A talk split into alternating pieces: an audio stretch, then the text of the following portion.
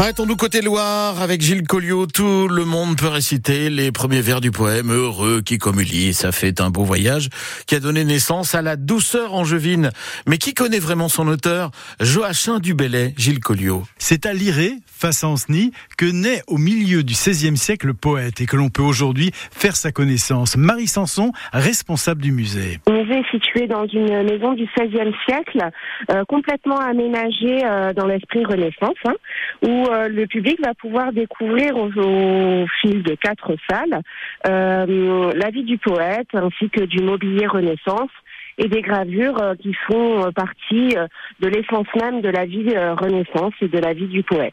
Il a voyagé hein, pendant quatre ans dans les années 1550 à Rome. Et effectivement nous avons une salle dédiée à ces quatre années passées à Rome.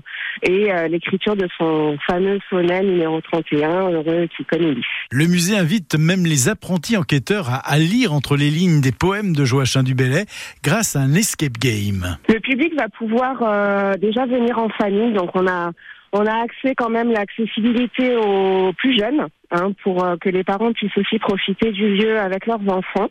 Donc nous avons euh, différents styles de visites, hein, des visites euh, tout à fait ordinaires, libres pour ceux qui le souhaitent, des visites audio guidées pour euh, ceux qui souhaitent avoir un peu plus de contenu et un audio guide, donc qui est nouvellement mis en place depuis euh, depuis le début d'année. Et puis nous avons aussi bien sûr des visites adaptées aux enfants. L'application Balidique que nous avons développée au sein du musée pour que les enfants partent avec une tablette et puissent découvrir la vie euh, du poète de façon beaucoup plus ludique.